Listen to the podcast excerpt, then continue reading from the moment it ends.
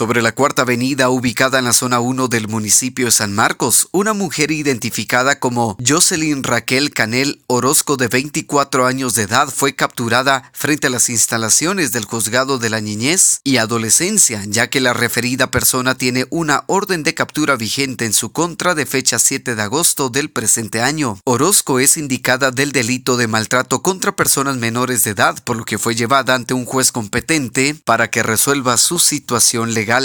Desde Emisoras Unidas San Marcos, David Godínez, primera en noticias, primera en deportes.